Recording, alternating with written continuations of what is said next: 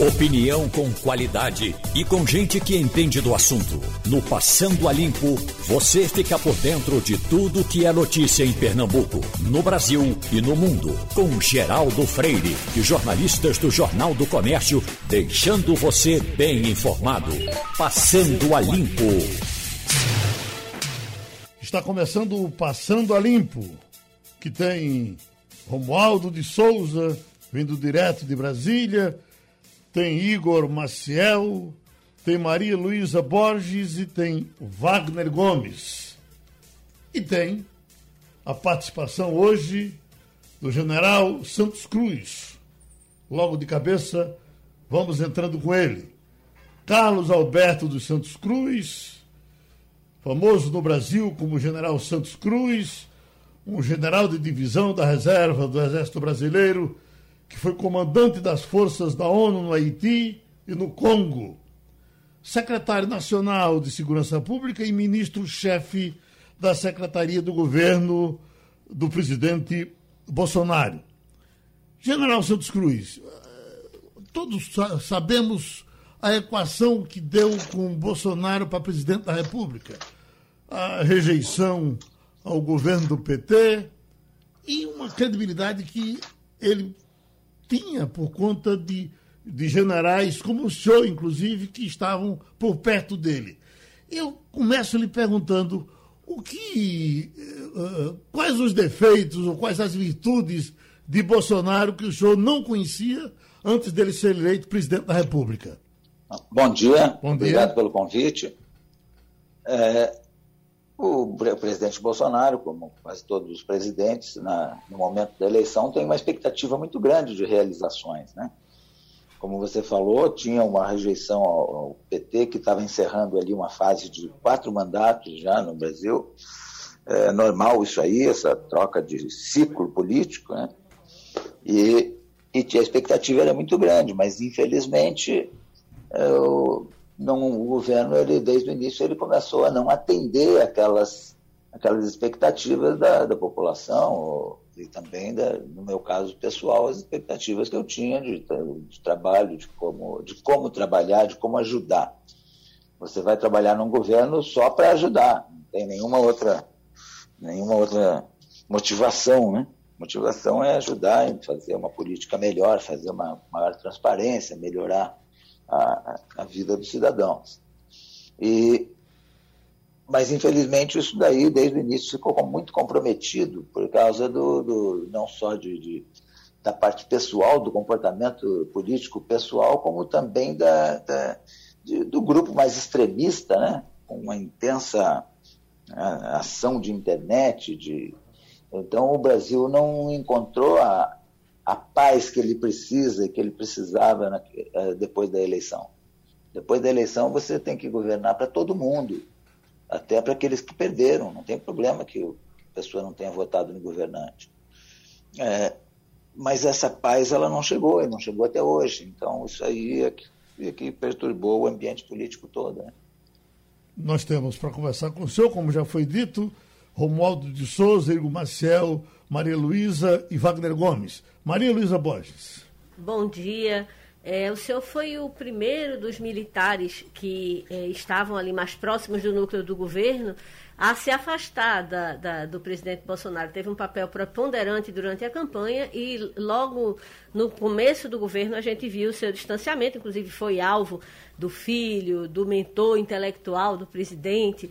É, quando a gente viu ontem o senhor reagir àquela, àquele afastamento das, da cúpula, né, dos três principais comandantes. É, de certa forma, o senhor acredita que mais militares como o senhor estão desencantados? É, a nota de hoje de Braga Neto, de alguma forma, é, é, tem tido uma repercussão negativa. Como é que o senhor vê o clima dentro da tropa depois desses últimos acontecimentos? Olha, eu, eu, eu acho que a tropa não está participando disso, não. Como cidadão, todo mundo acompanha hoje, porque a, a, as facilidades de comunicação é, são muito grandes, né? Mas é, acompanham como cidadão, mas não, não que isso tenha influência na, na, na instituição. Né? É, infelizmente, a, o afastamento dos comandantes militares se deu de uma forma completamente absurda, fora até da, da, da, da, boa convivência de educação, né? até do, do mínimo né? de consideração é, pessoal, consideração funcional, consideração institucional, consideração com o público, né? porque uma reforma ministerial é normal. Qualquer governo faz a sua reforma ministerial de vez em quando, troca um ministro aqui, outro ali. Então, isso é absolutamente normal. Agora, os comandantes militares, eles não fazem parte desse nível político ministerial. Eles são comandantes operacionais do Exército da Marinha Aeronáutica. Eles são pessoas que vêm de dentro da própria instituição, é, não, não, são, não são políticos, são comandantes, e eles têm aí uma média de 45 anos de serviço, onde eles foram testados e selecionados dentro da instituição. Então, é, não, não é como você trocar um ministro. ministro é completamente diferente. Você está tá liberando ali pessoas que estão deixando 45 anos de serviço numa instituição.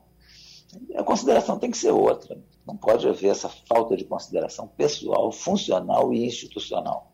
É sobre respeito. Então, as coisas têm que ser feitas. E outra coisa, sem nenhuma motivação expressa, sem nenhum motivo explicado, né? informado. Ah, você tem. Você, não é porque você tem o direito de fazer que você tem o direito de, de boçal e não explicar à população uh, o porquê das coisas. Né? Então, é, é, essa é a minha posição. Eu acho que a tropa está cada vez mais unida, né? cada vez mais unida. Você viu a coesão que, que é coesão militar, né? Foi um exemplo do que, que é a coesão Exército, Marinha Aeronáutica, os três com o mesmo modo de pensar, os três com a mesma, o mesmo comportamento, três pessoas honradas, né? discretas, que mantiveram as suas forças dentro do caminho da lei, né? Então, é, eu acredito que isso aí só reforçou a coesão militar, né? Bom, nesse momento delicado da vida política brasileira, nós estamos ouvindo o general Santos Cruz, aqui no Passando a Limpo, chamando Romualdo de Souza. General, muito bom dia para o senhor. Eu gostaria de ouvir a sua opinião, general, sobre a ordem do dia do Ministério da Defesa, em que o general Braga Neto diz que o que ocorreu em 1964 foi um movimento e diz que é parte da trajetória histórica do Brasil e, como tal, recomenda o Ministério da Defesa é momento de celebrarmos os acontecimentos daquele 31 de março. Como cidadão brasileiro, o senhor acha que o Brasil tem o que celebrar o 31 de março, general? Olha, é, o que, que acontece? Eu sou da geração que não acho que foi golpe. Eu sou da geração que fala em revolução, fala em contra-revolução, etc. É, claro que uma situação excepcional daquelas acaba tendo um custo, acaba tendo um preço político, é, muito grande, não é o ideal para um país, o ideal para um país é a normalidade democrática. E ali, foi, nós estamos falando de 56 anos atrás. Então, são 56 anos. A velocidade de, de mudança que nós temos na sociedade hoje é outra sociedade. Então, você tem gente que, que celebra, você tem gente que não celebra, aqueles que perderam politicamente, eles criticam. Né? Então, é normal isso aí, também não adianta agora continuar discutindo se foi golpe, se não foi golpe, se foi revolução. Uns acham uma coisa, outros acham outra, e o Brasil tem que olhar para frente. Wagner então, Gomes? É, tem... Oi, desculpe. Então é, tem, tem, que, tem, que, tem que respeitar essa. Agora, não, você não pode retroagir no tempo e ficar fixado na discussão. Né? É, pode até se discutir, conversar com, com pessoas que têm o, o, posicionamento diferente e todo mundo se respeitar. Porque nós estamos tendo um problema hoje seríssimo no Brasil, que é o problema do fanatismo. Qualquer ideia hoje, ela, ela já, já carrega no, no fanatismo e fanatismo acaba em violência. Então, não é bom. Fanatismo não, não é bom. Então, eu vejo que, que, que foram acontecimentos que que aconteceram. É, tem, como qualquer acontecimento, ele tem, tem desvantagens, tem, teve algumas vantagens no crescimento do Brasil, na parte de planejamento, etc. E na parte política sempre tem um retrocesso, porque é, Isso aí não tem dúvida que sai da normalidade, mas também não adianta se fixar nisso daí. Né? Eu vejo muita discussão acirrada e aquelas pessoas que, que foram mais afetadas, lógico, elas têm uma, elas são, se fixam mais na discussão. Mas não, eu acho que o Brasil tem que olhar para frente, não pode ficar é, não pode ficar se fixando na, nesse tipo de discussão. General, nós hoje faremos aqui um debate às 11 horas. O senhor acho que já ouviu a chamada com figuras importantes da política brasileira, onde a gente vai falar das heranças políticas. Toda política deixa uma herança, tivemos uma herança do regime militar, tivemos uma herança depois de Sarney, depois uma herança do, do Partido dos Trabalhadores. Vamos certamente ter uma herança do governo de Bolsonaro. Qual será a herança que Bolsonaro vai deixar para esse país? É, isso aí tem, isso aí tem que ver. Esse fato que aconteceu agora, por exemplo, dos comandantes militares, você não tinha é, um fato de conflito entre o Poder Executivo e o comandante militar desde 1977. São 23, são 44 anos. E, e sem nenhuma explicação. Então, tem, eu espero que não deixe uma herança de conflito, uma herança de fanatismo, né? uma herança de, de, de, de confrontação, né?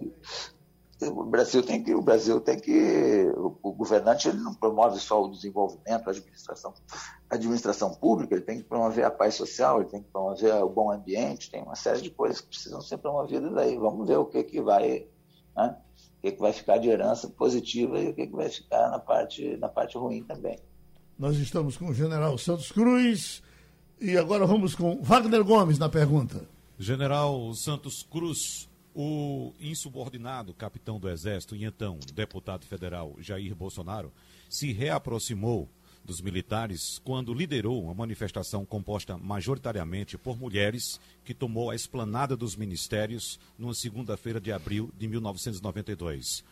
1.200 pessoas, esposas e filhos de militares, usando fardas dos maridos e batendo panelas, marcharam até o Ministério do Exército e o Estado-Maior das Forças Armadas para protestar contra os baixos salários dos militares. A partir daí, houve uma reaproximação de Jair Bolsonaro com o, o Exército. Agora, é, general, os militares da reserva acreditam que essa crise que levou à saída do ministro da Defesa Fernando Azevedo e Silva e dos comandantes do Exército, da Marinha e da Aeronáutica, pode contribuir para o isolamento do presidente Jair Bolsonaro diante do comando das Forças Armadas. No entendimento do senhor, o senhor concorda que pode haver de fato agora esse afastamento ou essa divisão da tropa pode bloquear esse caminho que foi aberto pelo próprio Jair Bolsonaro para a retirada do Exército da política?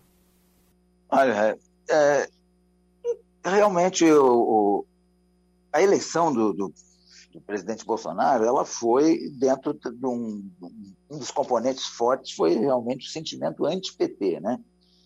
O PT se desgastou ao longo de 20 anos ali, sempre tem um desgaste muito forte, teve problemas de escândalos, etc. Né? que não foi só o Partido dos Trabalhadores, outros, outras pessoas de outros partidos muito também envolvidas assim, com escândalos de corrupção. Etc. Então, tudo isso daí chegou num momento ali que tinha um sentimento anti-PT.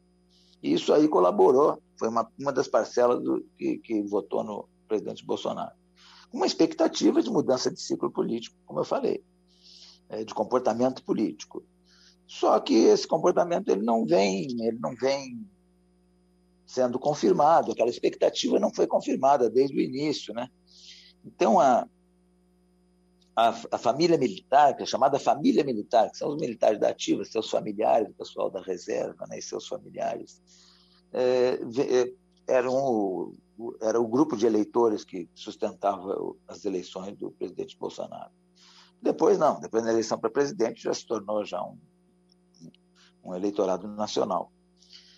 É, e essa, e essa imagem militar, de capitão, o título de militar, não sei o que, tudo isso daí colaborou para puxar voto. Né?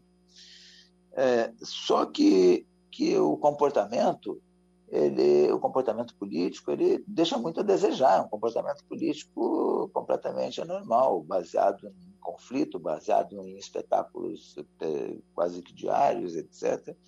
Então, e que culmina com essa com essa demissão aí absurda, sem nenhuma explicação.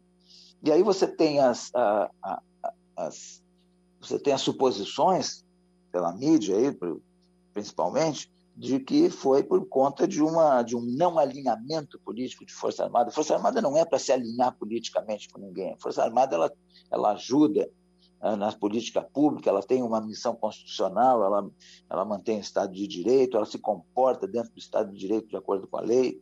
Né? É, você ajuda em todas as crises no Brasil, agora no coronavírus, aí no Nordeste tem é, permanentemente a, a na operação de distribuição de água para auxiliar na população que sofre mais ali na, na, na parte mais seca da, do Nordeste. Então, é, não é para alinhamento político. Força Armada não é instrumento de intimidação política para projeto de poder. Então, os comandantes eles estavam absolutamente certos na sua conduta. Né? E eu acho que eu acho que não tem divisão nenhuma no Exército, pelo contrário, no Exército, Marinha Aeronáutica, pelo contrário, o pessoal vai se deve estar mais unido ainda, porque coesão, coesão é uma coisa, respeito, hierarquia, disciplina, é, são fundamentais dentro de uma força armada? Seja ela é, no caso do Exército, Marinha Aeronáutica e também nas polícias militares. A coesão é fundamental. E eu não vejo divisão nenhuma. Eu vejo um bloco monolítico que não se deixa levar, nem se deixa ser arrastado politicamente.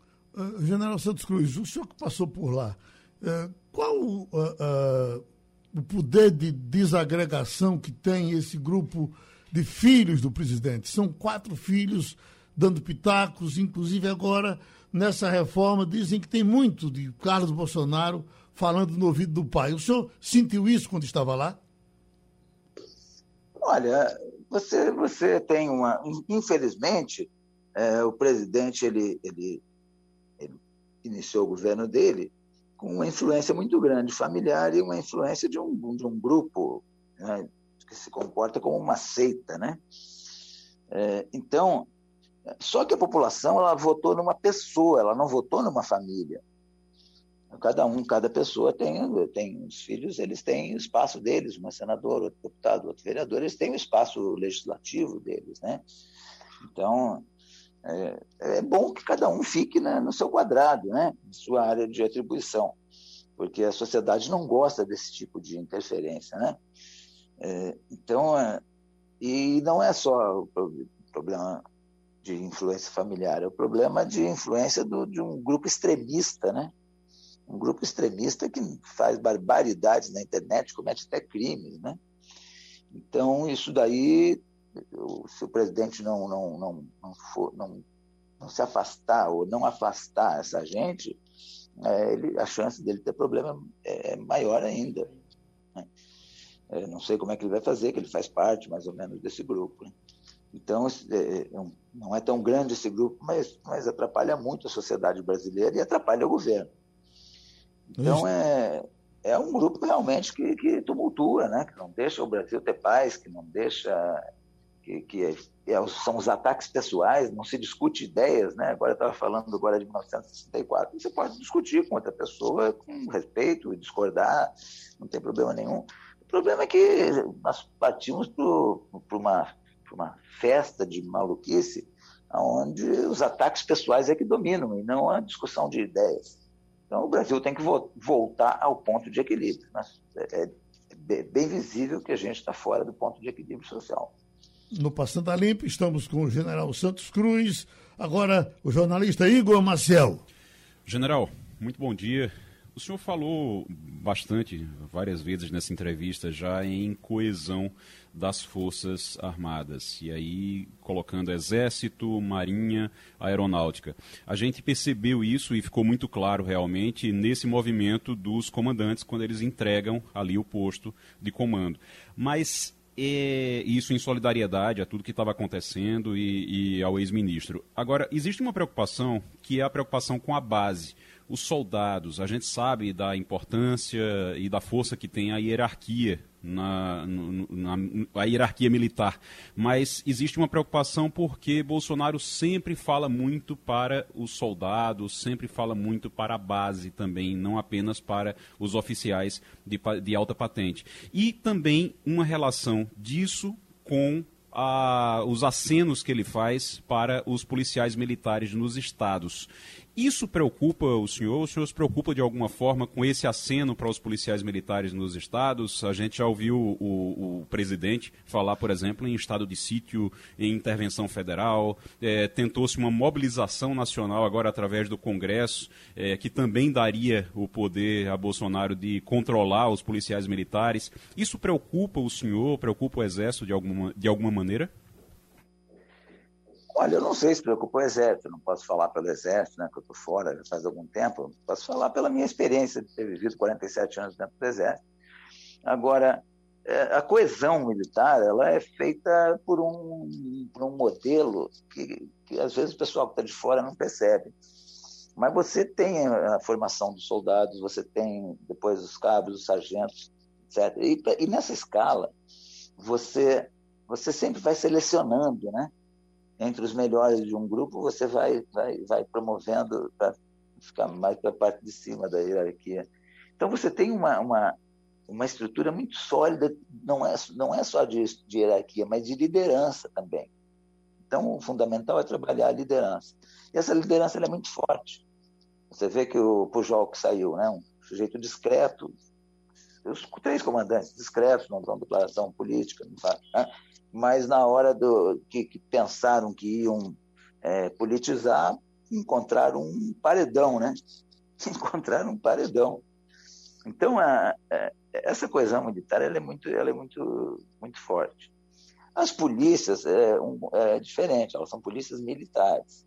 A polícia ela trabalha junto ao público. Você tem mais ou menos 500 mil policiais militares no Brasil, mais os policiais civis, e que estão em contato direto com o público nas ruas, na parte ostensiva de policiamento. E é claro que onde você tem 500 mil pessoas, você tem um ou outro que realmente às vezes faz alguma coisa errada e tal. E isso aí é muito divulgado, ainda mais nos meios de comunicação que se tem hoje. Pronto. Mas a grande massa das polícias é de gente bem preparada. Você tem, eu fui secretário nacional de segurança pública, ah, você tem pessoas da mais alta qualidade nos quadros de, de, de soldados, cabos, sargentos, oficiais, etc., né? coronéis que, que são chefiam as polícias. Você tem uma massa de gente de qualidade. Essa gente, essa gente toda, ela, a gente não pode caracterizar a polícia por, por, aquele, por aquilo que é mais divulgado, que são os, os, os erros pessoais, né? Agora, ah, que sempre acontecem pelo grande número de policiais que existem e que estão em contato com o público. Mas a, a, massa de policiais ela é uma massa que também tem a sua hierarquia, também tem uma capacidade grande de liderança. E eu não tenho dúvida nenhuma de que, nesse momento, né, quando é, o pessoal vai ativar mais ainda os mecanismos de liderança, se unir, e as polícias elas têm que ser unidas, só unidas que elas vão ajudar a população. Então, é, isso aí eu, eu, eu, confio nas polícias. Eu fui secretário nacional de segurança pública, eu confio nas polícias.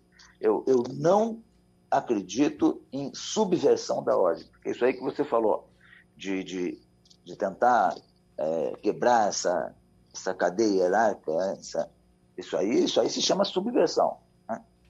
E eu não acredito que qualquer modelo, modelo de ataque a essa estrutura vai, vai desmanchar a coesão, seja das Forças Armadas, seja das polícias. É, vale a pena o pessoal é, se aproximar bem das polícias, conversar com os comandantes, com o pessoal de polícia, que vai ver que o pessoal é bem preparado. E não vamos basear nosso comentário na polícia pelas exceções, que sempre existe, né? não tem como, qualquer instituição existe. Ok, o general Santos Cruz com a gente. Para fechar a nossa conversa hoje, aqui do Passando a Limpo, Romualdo de Souza, Brasília. General, por gentileza, eu gostaria de ouvir uma opinião do senhor a respeito de um comentário. Eh, duas semanas atrás, o senhor estava sentado a uma mesa de cafeteria aqui na Asa Sul e eu estava na outra mesa com um colega. E o colega falou assim: rapaz, já pensou aquele homem candidato a vice numa chapa para presidente da República? Quais são os seus planos políticos, general? Ok, muito obrigado. Eu não, eu não sabia né, que você estava no bar, né? Então, a, a, o que, que acontece? A, eu não tenho plano político nesse momento. Por que, que, eu, por que, que eu saí em público? Né? Por que, que eu tenho feito uma, essa, essa aparição pública aí? Não, é, não foi com interesse político, não. É com dois, duas motivações principais. A primeira delas é, eu vivi cinco anos em área de conflito no Haiti e na África. Morei dez anos e meio na África, no meio de combate, de guerra civil, etc. E eu vejo que o fanatismo que está sendo alimentado no Brasil é uma coisa extremamente perigosa. Fanatismo pode levar à, à, à violência. E leva à violência, não tem jeito. Então, a minha motivação de sair em público é sempre para alertar sobre isso. Quase todas as minhas as minhas entrevistas eu alerto sobre isso. Não pode deixar evoluir o fanatismo, porque gera violência. E o pessoal não tem, às vezes, ideia do que é a violência de guerra civil, de violência social. A outra coisa é não deixar Força Armada ser arrastada para a política. Porque desde o ano passado, aquela história de que Força Armada é, é poder moderador e a tentativa de levar força, qualquer discussão, que é normal na democracia você ter discussões entre poderes, discussões de interesses, etc toda hora falar em Força Armada. Isso é tentativa de arrastar a Força Armada para a política partidária. Isso não pode acontecer. Então, são essas duas motivações que eu tenho. É, se lá na frente é, não sou filiado a partido político nenhum, e se lá na frente eu resolver me candidatar a alguma coisa, eu sou um cidadão normal, me filio a um partido político e, e, e vou para a, população decidir o que, que vai fazer com, com, a sua proposta. Agora, se eu fizer isso, é, hoje, isso aí não ocupa a minha cabeça hoje. E se eu fizer isso, vai ser no, no último dia ali, no último minuto, no último minuto do segundo tempo. Não tenho plano político nesse momento, não. General Santos Cruz, foi muito bom ouvi-lo. A gente espera contar com o senhor outras vezes aqui na Rádio Jornal, tá certo? Ah, muito obrigado. Muito obrigado. Registrar aqui a doação de uma cadeira de rodas da Pax Domini. Isso acontece todos os meses. O pessoal veio trazer aqui a doação e dizendo que não ouviu o registro do mês passado. Então fique sabendo, vamos fazer para os dois, para esse e para o outro, e dizer que todos os meses, há muito tempo, a gente vem recebendo essa doação de cadeira de rodas. Ô Maria Luísa, Banco Central autoriza transferências bancárias pelo WhatsApp. Você poderia me dizer o que é que eu vou fazer com o meu dinheiro? Veja só, isso já é uma realidade na China. O WhatsApp chinês, né, que não é WhatsApp, ele é muito mais do que o WhatsApp, que é o WeChat, ele, ele nasceu como um aplicativo de mensagens e ele se tornou um dos principais meios de pagamento da China. A China nunca adotou, por exemplo, cartão de crédito.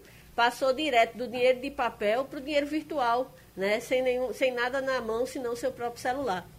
Então, a, essa autorização deve fazer com que o WhatsApp caminhe para fazer para virar quase que um banco mesmo. No uhum. caso do WeChat, isso já é uma realidade há muitos anos. Os chineses lidam com isso da forma mais tranquila do mundo. trans, é, é, o dinheiro transita por, por aplicativo de mensagem sem maiores dificuldades. Oh, Eu acho que o Pix meio que já quebrou um pouco a barreira, né? Hoje você chega para comprar uma fruta na, na, no, no, na feira, tem Pix e tem, você passa na hora para a pessoa. Já aconteceu comigo. Então, eu acho que meio que já quebrou essa, esse medo de, de usar que o, o brasileiro tinha. Tem tudo para viralizar, né? Era isso que eu exatamente eu ia perguntar, Wagner, você está entrando agora. É. é. Que diferença a gente tem nesse uso de WhatsApp para o que a gente já vem usando com Pix e outras transferências? É mais ou menos o que eu vou falar, Geraldo. Eu quero só fazer uma analogia, claro, não comparando uma coisa a outra, mas hoje que estamos é, iniciando a fase totalmente digital do Jornal do Comércio, ou seja, sem o papel, é bom lembrar que o dinheiro em papel também está com os dias contados no mundo inteiro.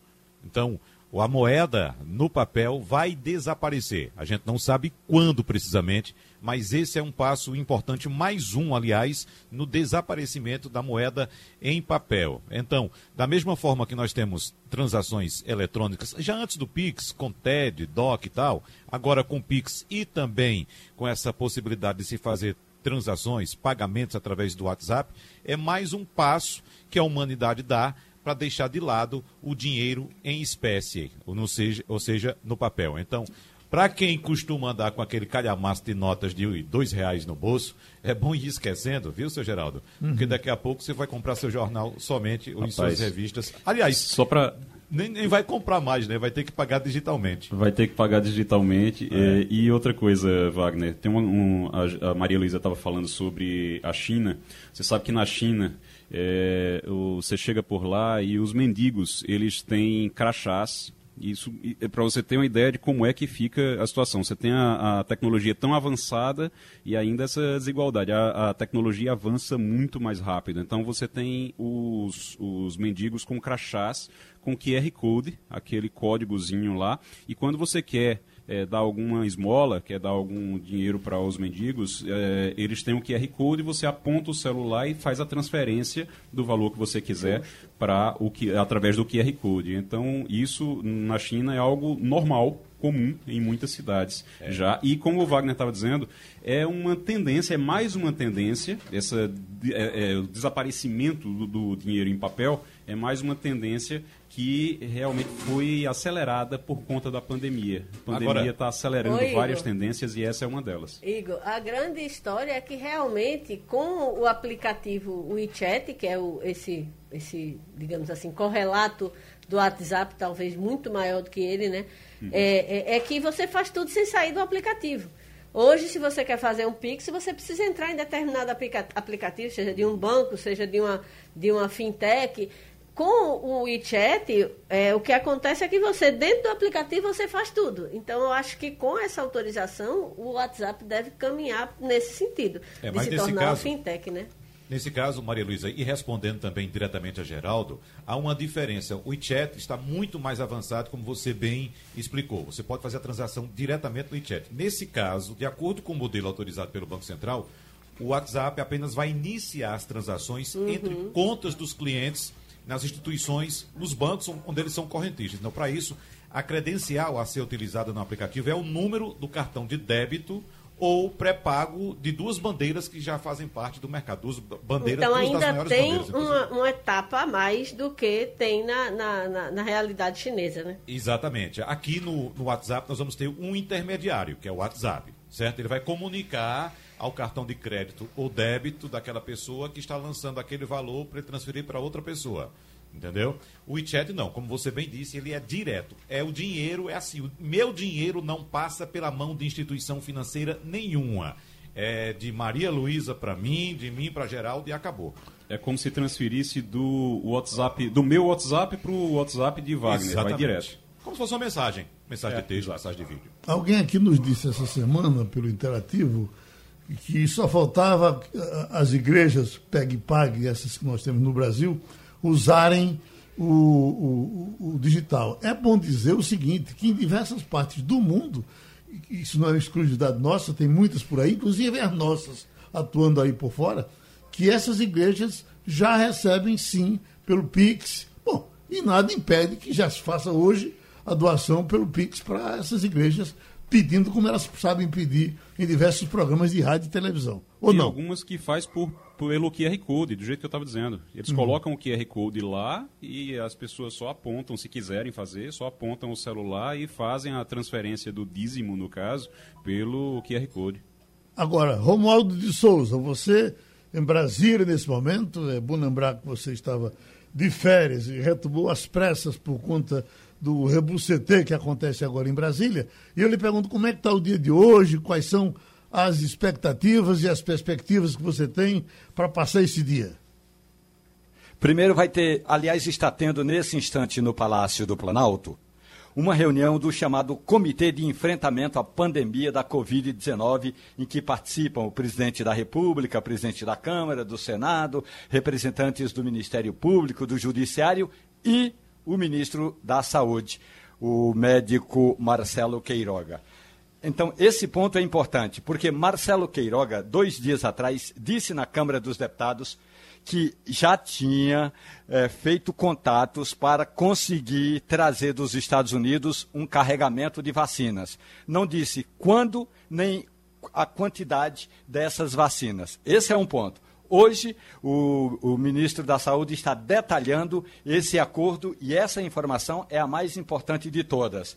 A segunda questão é que Hoje à tarde, aí eu gostaria já de convidar o ouvinte e o internauta da Rádio Jornal Ali no balanço de notícias, eu estarei na Praça dos Três Poderes. Por quê? Porque ali à tarde vai ter uma manifestação de um grupo de militares reformados, portanto, que estão na reserva, um grupo de manifestantes pró-Jair Bolsonaro, que vai fazer um ato público de apoio ao que eles chamam de Movimento de 1964 e vão ler na íntegra a ordem do dia assinada pelo novo ministro da Defesa, o general Braga Neto. Portanto, temos ou teremos expectativas de confusão pela frente no dia de hoje. O presidente Jair Bolsonaro ficou muito contente. Aliás, o próprio presidente da República participou da elaboração da, dessa, dessa nota chamada de ordem do dia, assinada pelo general Braga Neto, que já está em todas as casernas.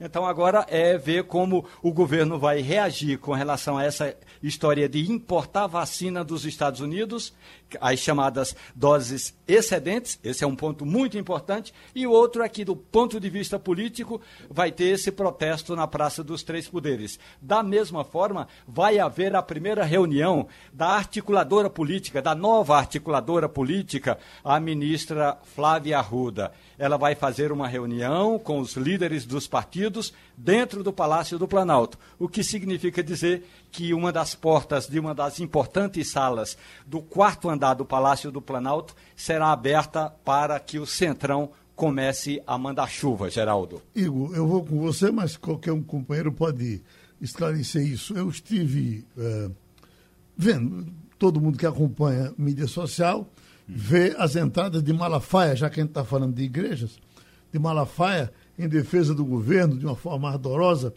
E ele usa aquela mesma tática que ele usava quando queria falar de Deus, que era aquela. Era uma surra de Bíblia, que ele chegava e dizia o versículo 3 e tá, tá, tá. E você queria dizer alguma coisa e não podia, porque ele tinha tudo de uma vez só, descarregava. É, é, é, é, é feito aquele negócio do saco de peba de, de que, que um violeiro jogou no outro. Mas veja, uh, o que se diz agora é que Malafaia está com Covid. E tem alguma notícia de como é que ele está se comportando, como é que a doença está agindo nele, se ele já se curou? Você tem, Igor? Olha, é, não, não tem informação sobre o Malafaia, sobre o estado de saúde dele. Essa coisa da forma como ele fala, inclusive, tem um, um livro do Arthur Schopenhauer, que é sobre como, como ganhar um debate sem precisar ter razão.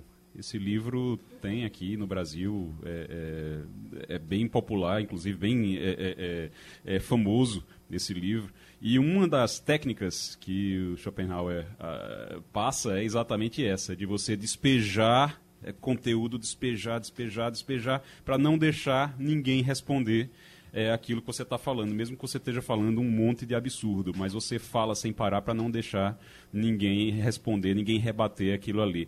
Eu não tenho informação do estado de saúde de Malafaia, a gente pode pesquisar aqui para ver como é que ele está nesse momento. É, é, ter uma né? ideia sobre isso. Nessa defesa, por, por exemplo, dos remédios que estão em discussão aí, ele arrasta um, um, uma reca de países que você não escuta falar há muito tempo, porque na Etiópia está assim, na Nigéria está assado. Ele defende o tratamento precoce, né? Sim. De forma é, bem veemente. Uhum. tem, uma, tem uma história, é porque é o seguinte, tem uma história, eu sei porque eu já ouvi bastante sobre essa lembrando teoria que, que... Eh, Igor, só para... Lembrando Oi. que o tratamento precoce já foi, é, de certa forma, completamente banido por uma grande quantidade de entidades médicas que assinaram um documento dizendo que não funciona e ainda pode causar efeitos colaterais, né? Exatamente. Ontem eu ouvi, Maria. Inclusive a Associação Médica Brasileira, que já disse que não é para usar, que antes dizia para usar e hoje em dia é, diz que não é para usar porque causa problema. Só fica aquela briga ali da, da AMB com a, o CFM, né? Tem essa briga ainda.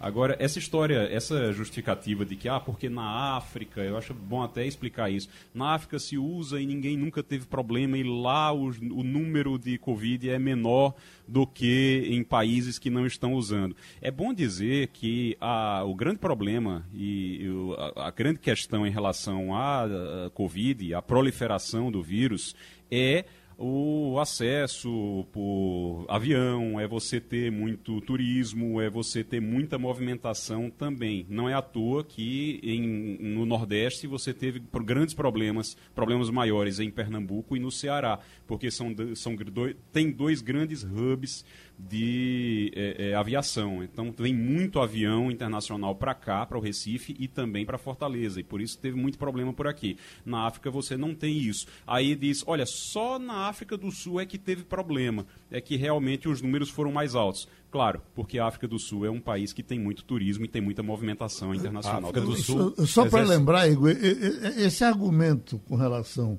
à, à, à cloroquina, por exemplo, foi usado no começo ah, com, com Manaus, ah, com Amazonas, que uhum. você deve se lembrar né, que logo no começo se falava pouco do, do olha, o Amazonas está indo bem, e aí começaram a dizer, não, é porque lá o pessoal toma um remédio para malária e daí já fica, já fica prevenido para não receber a doença. É, ficam tentando fazer essas conexões Ex assim, e depois dá errado. A gente viu e depois pegou fogo a situação, né? É, pois é. Alguém está chamando aí. Não, eu estava dizendo que eu acompanhei ontem uma entrevista do Dr. Jarbas Barbosa. Mais uma vez, ele foi questionado a respeito desse tratamento, principalmente com cloroquina e vermectina. E ele disse ah, já cansado de responder isso, né, minha gente? E ele disse: olha o seguinte, olha, não é que a gente não tenha certeza sobre a eficácia do medicamento. É que a gente tem certeza sobre a ineficácia do equipamento, ele não do medicamento. Ele não funciona. E em relação à África, é isso mesmo que Igor estava dizendo. É a questão de comunicação, de movimentação de pessoas. A África do Sul lidera os casos no continente, porque é o país mais rico, mais importante e que recebe muita gente do mundo todo para fazer turismo e para fazer negócios também. Aliás, é só questionar, perguntar um amigo seu: quantas vezes você foi para a Europa? Quantas vezes você foi para os Estados Unidos? Quantas, quantas vezes, vezes, você foi para o Congo? Vou para a África, para a Nigéria, para o Congo. É, só pois isso. É. Já estamos com o doutor Cláudio Marinho, eh, Porto Digital. Tem sempre alguma pergunta importante para a gente fazer em cima da digitalização. E tem essas confusões de 5G, se a China agora volta para o circuito, se não volta, se deve ficar, se é importante que ela fique. Vamos conversar com ele. Uh, Wagner Gomes. Doutor Cláudio, muito bom dia para o senhor. Uh, eu queria saber bom, inicialmente. Bom dia, Wagner. Bom dia a todos. Antes de a gente tratar do 5G, é, professor Cláudio Marinho, a gente tem uma dificuldade muito grande hoje com a rede que a gente possui, o 4G. Uh, então, popularmente as pessoas questionam, né? Bom, vai chegar o 5G, o 4G não funciona. Aqui mesmo, no nosso trabalho, a gente evidentemente está fazendo um trabalho híbrido, com a parte presencial, outra parte remota, mas aqui acolá, ou quase sempre, nós temos muita dificuldade de conexão com os participantes de nossas entrevistas. O que é que acontece? De fato, o serviço é muito ruim ou se o consumidor procurar, ele encontra um serviço de qualidade. Wagner, bom dia, Geraldo, a todos aí da Rádio Jornal. Sempre um prazer estar com vocês. Vamos por parte. E vamos por partes da cidade. Há lugares no Recife, em Boa Viagem, por exemplo, que você pode ter, ou em Parnamirim, uma conexão muito boa. Conexão em, nós chamamos desktop, dos, dos computadores de mesa, que chega a 200, 400 mega. É, e há lugares que você não tem, evidentemente, uma demanda ainda, e aí entramos na questão da oferta e demanda do nosso, do nosso capitalismo. As nossas empresas, elas, as fornecedoras, as operadoras vão buscar onde há mais densidade e poder de aquisição. Portanto, você vai ter flutuações, sem nenhuma dúvida, no 4G, como vai ter também no 5G. O que nós precisamos levar em conta é o seguinte, e aí eu já entro direto no assunto, porque nós podíamos estar dizendo, vamos melhorar primeiro o 4G para chegar. Não é assim que funciona. Ou a gente entra na frente de onda da tecnologia, e eu tenho toda a experiência relatada do Porto Digital, e todos vocês conhecem. Se lá no ano 2000 a gente dissesse, vamos resolver primeiro o problema de esgoto do bairro do Recife, para poder trazer empresa de informática para cá, Onde é que a gente estaria hoje, Wagner? Onde é que a gente estaria hoje? A gente tem hoje 340 empresas, criou 13 mil empregos e tem 3 mil vagas abertas. Se a gente tivesse lá parado nessa pergunta, ah, vamos primeiro resolver isso. Não, o Brasil é isso. O Brasil é esse sincretismo, essa mistura. A gente não pode parar, a gente tem que atender o básico, mas tem que estar na frente na onda de tecnologia. O desafio agora é entrar na onda do 5G sem preconceito. Sem preconceito. Nós estamos numa discussão extremamente enviesada pelo preconceito de uma visão de mundo de que agora o chinês vai entrar aqui e vai bisbilhotar a nossa vida. Por que, é que a gente não faz, não faz essa pergunta para a empresa americana e a CIA? A gente só imagina o chinês e a Huawei que vai olhar para nossa vida através de componentes eletrônicos que eles dominam, sem nenhuma dúvida, e que precisam estar em nossos smartphones em nossos celulares e nas nossas redes de comunicação. Eu já, de uma, de uma vez só, respondendo a sua pergunta, Wagner, quer dizer, resumo, não podemos esperar que o 4G dê certo para 100% de, do Brasil, nós temos que entrar na onda do 5G logo. Nós temos que combater o preconceito nesse assunto. Quem manda nessa tecnologia é a Huawei, nós precisamos estar com a melhor da tecnologia. Maria Luísa? É, bom dia, Cláudio Marinho. É, com relação a essa. Tudo bom, Maria Luísa? Tudo bem. Com relação a essa, toda essa questão política que você, a que você se refere, você acredita que agora com a saída de Ernesto Araújo, o caminho para que os chineses é, de fato é, é virem os grandes players disso aí está aberto? E outra pergunta, se você puder ajudar, quando é que o 5G vai ser, de fato, algo concreto na vida da gente? Porque a sensação que dá é que a gente está ficando muito para trás com relação ao resto do mundo. Maria Luísa, você traz duas perguntas fundamentais. Primeiro, a questão política, se com a saída daquele senhor que é, vê fantasmas em todo canto, o nosso diplomata Ernesto, é, com a saída dele se nós limpamos o caminho? Mais ou menos, porque mantém-se a mesma filosofia de governo que é do presidente. Ele está substituindo por um profissional de carreira, sem nenhuma dúvida, mas que todas as análises levam a crer que teria alinhamentos também com a mesma visão de mundo. Vai melhorar um pouco? Vai melhorar um pouco. Estava ruim demais. Então, vai melhorar um pouco melhorando um pouco, eu acho que se criam condições para, respondendo a sua segunda pergunta, para nós acelerarmos o processo de negociações que levam à implementação o quanto antes das novas tecnologias 5G no país. Então a gente vai acelerar. Agora, respondendo mais, mais completamente a sua pergunta, do meu ponto de vista e na minha expectativa, nós estamos nos atrasando tanto, Maria Luísa, em tantos aspectos da vida nacional. Em termos de investimento em ciência, tecnologia e inovação, por exemplo, nós passamos recentemente por um episódio de tentativa de sequestro, literalmente, de todo o financiamento à pesquisa, ciência, tecnologia e desenvolvimento de inovações no país, nessa discussão do orçamento. Batalhamos todas as nossas associações ligadas à tecnologia, secretários de ciência e tecnologia, associações de empresas de tecnologia.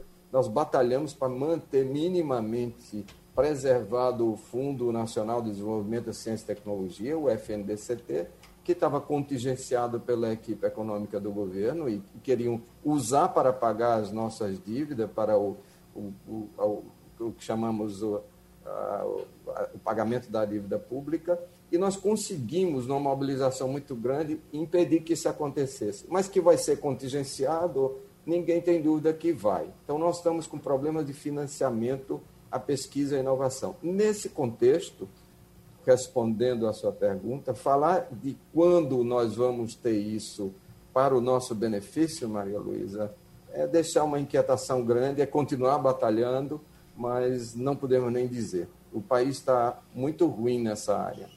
Romualdo de Souza. Professor Cláudio Marinho, muito bom dia para o senhor. E os nossos smartphones, dia, os roteadores, as antenas, os apetrechos periféricos que a gente usa hoje para, no máximo, no máximo, chegar a 4G, terão de ser substituídos? Olha, Romualdo, a tecnologia ela evolui, eu vou usar esse termo ela aproveita o que tem. Ela aproveita o que tem, é, até ficam falando aquela 4G e meio, né? 4,5. O 4,5 quer dizer você dá um, um boost, como eles chamam na tecnologia, aproveitar o que tem e dar uma acelerada. Mas isso não resolve. A gente vai ter que sim substituir muitos componentes nas nossas redes, roteadores, etc. Vai precisar ter um investimento e ele é privado, essencialmente privado, precisa estar regulamentado, daí a grande discussão sobre as licitações, sobre as autorizações, com concessões, é que essa é a grande discussão que está no país hoje, para poder o setor privado investir nisso. Mas eu acho que esse não é o problema, Romualdo, porque há, há uma, é, uma consciência clara do setor privado de que investir nessa tecnologia para criar mercados é fundamental. O problema não vai vir daí, continua vindo da capacidade do governo de formular e implementar políticas públicas para a inovação, a consciência que precisa se instalar no governo da importância disso e para significar, para exemplificar o que estou dizendo, eh, do ponto de vista econômico, basta ver uma estimativa da Pricewaterhouse, por exemplo.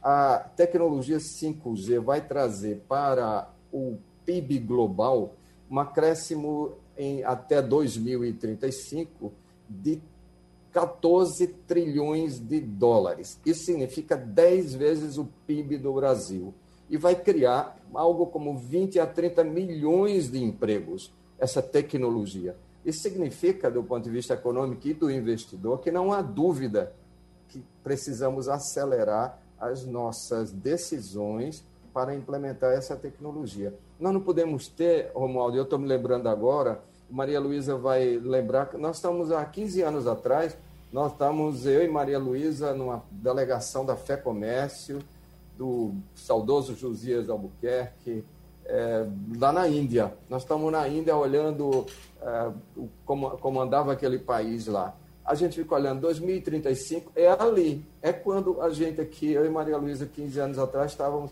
É ali. Portanto, quando a gente olha essas projeções de futuro, tem que ter a consciência de que o mundo está acelerando. A pandemia nos deixou isso muito claro. Silvio Meira gosta de dizer que nós já estamos em 2025 do ponto de vista de comércio eletrônico. O que as empresas esperavam ter em 2025 tiveram que fazer hoje, hoje. Portanto, nós temos a possibilidade de acelerar ainda mais isso que está sendo previsto. Do ponto de vista, em resumo, econômico, haverá investimento sem nenhuma dúvida. Não vai ser esse o problema, Romualdo. O Passando a Limpo agradece outra contribuição do doutor Cláudio Marinho. Vamos dar uma lapadinha nas vacinas. Tem aqui um pedido de uma senhora que desde ontem que ela está apavorada, ela diz, eu tenho um filho de 20 anos com necessidades especiais. As autoridades em saúde não falam quando vai ser a vacinação e é um absurdo que essas pessoas continuem esquecidas. Daqui a pouco chega a minha vez de ser vacinada, que tenho 52 anos, e mesmo assim não haverá tempo para vacinar o meu filho. É essa questão das prioridades, como é difícil você. você é feito fechar uma loja e deixar a outra aberta. É? É, quando você não tem para todo mundo, você é? tem que administrar a escassez. Essa é, uma é complicação. Eu acho que depende do, do, do tipo de comorbidade que você tem para poder. Por exemplo, me parece que eles já, já vão privilegiar os, os, os, os aidéticos, eles já vão vacinar os aidéticos. É, os, as pessoas que têm HIV positivo, posit... né? Porque Exatamente. hoje muito poucas pessoas desenvolvem a doença mesmo, né? uhum. né? Com o coquetel. É. Agora, que, por exemplo, um, um síndrome de Down, uma coisa ou outra qualquer, será que não é, teria parece que, que existe uma prioridade também para pessoas com deficiência. Sim. Tem, tem uma prioridade também, porque geralmente tem, tem muito associado à imunidade mais baixa, então há, há também uma, uma, priorização de pessoas com deficiência. Bom, então é isso. Eu não tenho de cabeça porque é, não houve uma coordenação nacional, cada estado meio que fez seu, uhum. o seu roteiro, né? Mas... É. Essa é a informação que a gente disse, a senhora, que a gente vai correr atrás para que ela fique mais à vontade. Agora, teve uma. Eu ontem peguei um. um chupei uma conversa de é, Mário Roberto Melo com Wagner Gomes. Mário, uh, num pavor, dizendo, olha, eu acho que nada, nada pior do que essa informação que tive agora, no momento que a gente tava, estava tendo. Israel já comemorando as suas festas, todo mundo correndo para lá, correndo para cá, chega uma cepa nova aqui e há o risco de tudo voltar a estaca zero. Hoje ele nos dá a informação com felicidade. Já falamos aqui na primeira página e só vamos repetir. Mário Roberto Melo. O dia de ontem trouxe um grande susto a todo israelense que já olhava para o coronavírus lá atrás, já que a vida voltou ao normal, tudo funcionando, tudo aberto, o povo feliz, nas ruas comemorando o feriado judaico, com os hotéis lotados, os restaurantes repletos dos turistas israelenses, já que ainda não se vê o turismo internacional. Por sinal, este é o único item que ainda não voltou à normalidade, já que aqui se escuta todas as línguas do mundo.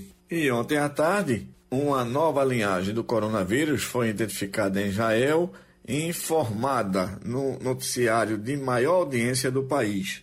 De imediato, tornou-se o único assunto aqui no Estado judeu a ser discutido tanto na população como na mídia. Mas na noite daqui foi divulgado que o Instituto Weizmann chegou à conclusão que as vacinas usadas em Israel, Pfizer e Moderna, são eficientes para imunizar a pessoa que recebeu contra essa nova variante. Mesmo assim, o governo israelense não dormiu no serviço e já se pronunciou que quer adquirir 36 milhões de doses adicionais da Pfizer para usar como vacina de reforço ou para crianças quando elas forem liberadas, já que um obstáculo político nesta semana ainda está impossibilitando. Entretanto, o gabinete deverá aprovar a compra de cerca de 3 bilhões e meio de shekels, cerca de 1 bilhão de dólares, para uma nova compra de 36 milhões de doses. Até agora, o governo já gastou 2 bilhões e 600 milhões de shekels. E o resultado está sendo excelente. Já não se fala mais em coronavírus em Israel. E o melhor de tudo é que o Ministério da Saúde disse que a nova variante causou infecções generalizadas, mas acrescentou que ela é escassa e que pode estar desaparecendo inteiramente. E como o turismo internacional ainda está impedido, principalmente daqueles países como o Brasil que estão vivendo uma nova onda infernal, não se acredita que isso vá adiante. Tá vendo, Igor? Para fechar, eu até é, é, queria que ele dissesse isso a gente ao vivo, conversasse um pouco hoje aqui no Passando a Limpo, mas estou repetindo a gravação uh, do, da primeira página, porque vi uma foto dele aqui agora ele está numa festa imensa em Tel Aviv, uma festa do povo de Israel, gente demais na rua e as coisas acontecendo quase que dentro da normalidade. Uma coisa difícil de acontecer nos tempos de hoje, que a gente vibra sempre que acontece em algum lugar. Concorda comigo? Concordo plenamente. É muito bom. Essa é a, a satisfação de ter um governo que não negligencia aquilo que realmente é urgente e importante, como Israel, como nos Estados Unidos a gente viu agora, esse ano, e como a gente vê também em lugares como o Reino Unido, por exemplo. Então, vamos em frente, torcer para que isso um dia chegue aqui, que a gente tenha essa mesma felicidade. E terminou? Oi, Geraldo. Oi. Geraldo. Alguém rapidinho. chamou? Eu precisava falar Romualdo, rapidinho. Não esqueça de mim. Aqui em Brasília, o governo do Distrito Federal criou a Xepavac, que é o seguinte: no final do dia sempre sobram, sobram doses. Então, que aquelas sobras eh, sejam dadas a algumas prioridades que não estão elencadas naquela prioridade. Então, eh, a, a, fila da Chepavac, no final do expediente, é realmente muito grande. Mas, pelo menos, o governo tem a certeza de que nenhuma dose é perdida. Geraldo. Vamos fechar, Maria Luísa? Isso, Geraldo. A gente falou aqui rapidamente sobre a, a, a transformação digital que o Jornal do Comércio, através de um editorial publicado hoje, na sua capa, ele comunica a seus leitores. O Jornal do Comércio, a partir de agora, ele é um veículo 100% digital. E aí eu queria convidar nossos ouvintes a conhecer, se não conhecem ainda, o aplicativo novo do Jornal do Comércio, é um aplicativo para assinantes, onde você pode ler a edição do dia, onde você pode ver notícia atualizada. Basta procurar nas lojas lá, JC, JC Online, ele vem do jeito que você procurar, você vai ver lá a marquinha da gente. E também o nosso site é permanentemente atualizado. Então hoje O Jornal do Comércio começa uma nova fase, a gente já é, tinha a grande maioria dos nossos leitores já eram leitores digitais, né? Esmagadora maioria, tipo 90% da nossa audiência é uma audiência nos meios digitais. Então, o papel como suporte, ele deixa de circular, mas o JC, ele está aí disponível no site jc.com.br e está disponível no aplicativo onde você pode consultar não só a edição do dia, que está lá para você passar, passar as páginas como você fazia no, no, Jornal do Papel e como eu me acostumei a fazer já há muitos anos, que eu já, hoje em dia eu leio meu jornal antes de sair da cama, na, lá no meu celular mesmo. E no site você se cadastra, você é, tanto pode ser cadastrado é, é, para ler matérias avulsas, como você pode assinar e se tornar um leitor frequente da gente. Entendido? E terminou o Passando a Limpo. Opinião com qualidade e com gente que entende do assunto. Passando a Limpo.